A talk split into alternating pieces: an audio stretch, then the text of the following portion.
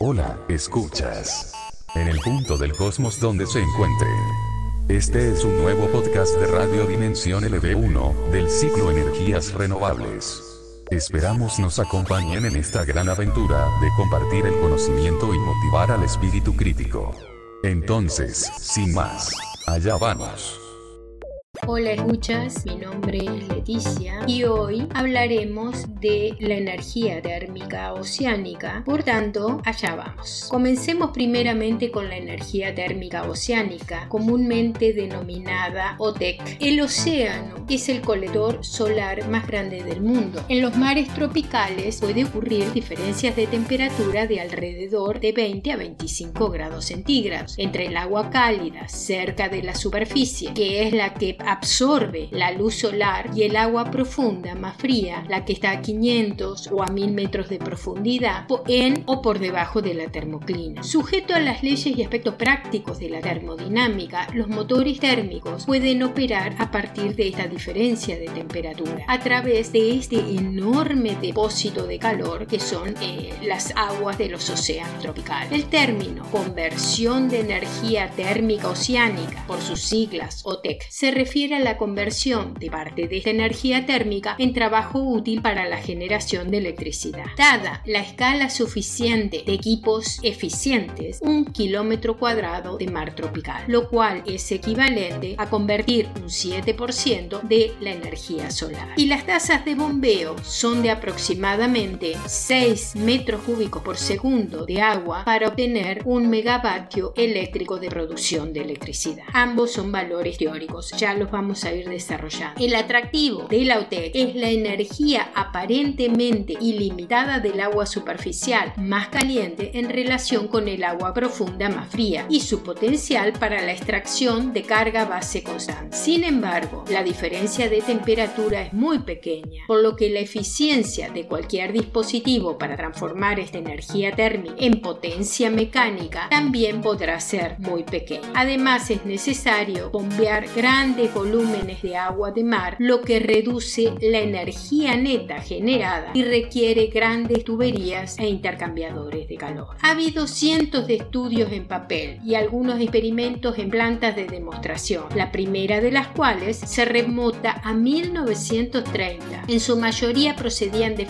de Francia antes de la década de 1970 y luego de Estados Unidos, de Japón, de Taiwán en la década de 1980, pero con menos actividad actividad desde entonces. Esta experiencia confirmó que el costo por unidad de producción de energía sería grande, excepto quizás en una escala muy grande, y condujo a otras justificaciones para bombear las aguas frías más profundas, que contienen nutrientes y por lo tanto aumentan la fotosíntesis superficial del fitoplancton y por tanto de la población de peces. Ahora parece que OTEC podría tener un aspecto secundario de los sistemas para enriquecimiento de nutrientes en aguas profundas, para la pesca marina, para la refrigeración de edificios y para la desalinización. Esta tecnología integrada se llama aplicación de aguas profundas del océano o DOWA. Veamos los principios de la generación de esta energía. En esencia, este sistema es un motor térmico con un fluido de trabajo de,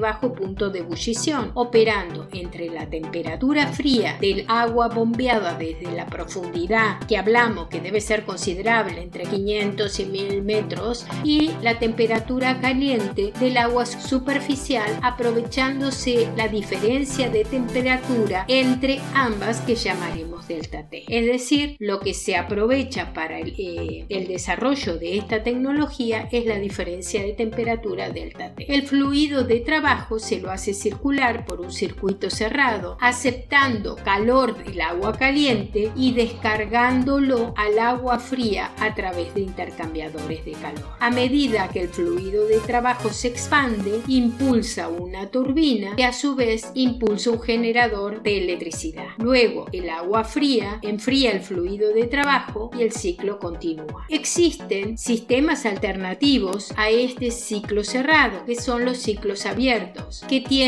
al agua de mar como fluido de trabajo, pero no se recicla, sino que se condensa, bajando la presión hasta un valor en donde la temperatura de ebullición sea igual o menor a la del agua superficial más caliente. Este método también está utilizado para obtener agua dulce destilada. Los principios termodinámicos del ciclo abierto son similares a los del ciclo cerrado y son iguales a los que hemos ido viendo a través del desarrollo de este set de energías renovables cada vez que utilizamos fluidos de trabajo. Es decir, el principio es el mismo. Como el calor contenido en los océanos es de baja temperatura, su conversión a energías de mayor grado o nobleza, como la energía mecánica o eléctrica, irá acompañada de un pago de impuesto enorme, según el segundo principio de la termodinámica, lo que se traduce en una baja eficiencia de conversión. Y ahora veremos la explicación de ese dato que dimos al principio. Según este principio, si el proceso se realiza de acuerdo con el ciclo de Carnot, el cual recordemos que es ideal y se trata de un proceso reversible, la eficiencia de conversión de una máquina térmica que funcionara entre estas dos temperaturas, es decir, 25 grados centígrados y 5 grados centígrados, valdría 7%. Por consiguiente, en un ciclo ideal se convertiría un 7% del calor en energía mecánica o eléctrica. En un proceso real como el que vamos a tener, ya que el Carnot es ideal, las pérdidas serían mayores y en consecuencia la eficiencia de conversión sería menor, alrededor de un 3% menor. Las principales ventajas de este sistema están en el hecho de que es estable y la independencia de los caprichos del clima son las principales ventajas de la OTEC como fuente de energía renovable. Sus otras ventajas importantes serían que en un sitio adecuado el recurso está esencialmente limitado solo por el tamaño de la maquinaria y la maquinaria para explotarlo requiere de mejoras marginales en dispositivos de ingeniería que ya han sido bien probados como los intercambiadores de calor y turbinas. No se requieren dispositivos dramáticamente nuevos o físicamente imposibles. Las principales desventajas son el costo, la escala que debemos hacerlo. Incluso si se pudiera obtener una potencia ideal como la que vimos, los costos por unidad de producción serían grandes y las resistencias disminuyen considerablemente la producción útil y por tanto aumentan los costos útiles. Estas plantas pueden ser diseñadas ya sea costeras o en alta mar. Cuando diseñamos estas plantas en alta mar, los costos aumentan considerablemente porque en alta mar el mantenimiento es de mayor costo y el cableado submarino que tiene un costo suficientemente grande. Sin embargo, hay algunos sitios costeros especialmente favorables donde el lecho marino desciende tan abruptamente que toda la maquinaria se puede colocar en tierra firme. Por ejemplo, en la isla de Nauru, en el Pacífico Sur, tiene esta topografía. Veamos algunas características de esta instalación. Los intercambiadores de calor, por ejemplo, estos deben ser relativamente grandes para proporcionar un área suficiente para la transferencia de calor, a una diferencia de temperatura tan baja que tenemos, y por tanto son costosos. Sin embargo, la transferencia de calor no es perfecta entre las aguas del océano y el fluido de trabajo, ya que en la práctica existen, como dijimos, resistencias térmicas significativas, incluso en los mejores intercambiadores de calor disponibles y con una limpieza química para disminuir la bioincrustación interna, ya que con el uso se producen incrustaciones. Es decir, en el interior de la tubería es vulnerable a la incrustación de organismos marinos, lo que aumentaría la resistencia del flujo del al flujo del calor y por tanto reduciría el rendimiento. Tal bioincrustación es uno de los principales problemas en el diseño de la OTEC, ya que aumentar el área de superficie disponible para la transferencia de calor aumenta también el área disponible para que estos organismos se adhieran. También tenemos requisitos de bombeo porque dijimos que debemos bombear un flujo suficientemente grande.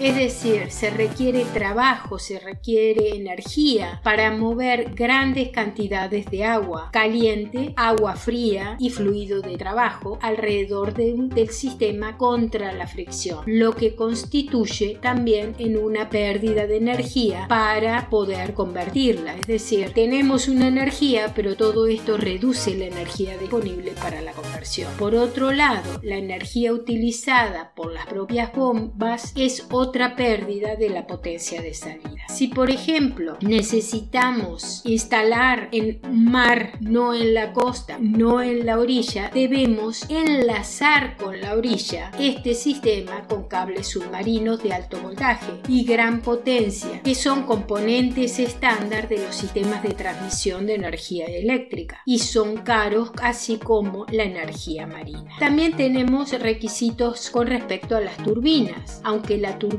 tiene que ser grande, se pueden utilizar diseños estándar. Por ejemplo, en Israel se han desarrollado y utilizado motores para trabajar con diferencias de temperatura relativamente pequeñas. También tenemos que considerar la elección del fluido de trabajo. Hay muchos fluidos comunes que tienen un punto de ebullición apropiado, por ejemplo, el amoníaco, el freón o el agua, pero muchos de ellos no son ambientalmente aceptados, ya que las fugas, los gases del efecto invernadero o que agotan la capa de ozono. Entonces hay que ser muy precavidos en la elección del fluido de trabajo. Bueno, con esto hemos terminado con eh, la energía térmica oceánica o OTEC y bueno, el próximo podcast será con la energía eh, referido a la energía osmótica, es decir, aquella energía que proviene de los gradientes de salinidad en las aguas y con eso finalizaremos el ciclo de energías renovables. Muchas gracias por haberme escuchado. Eh, espero verlos en el próximo y último podcast de esta serie de energías renovables.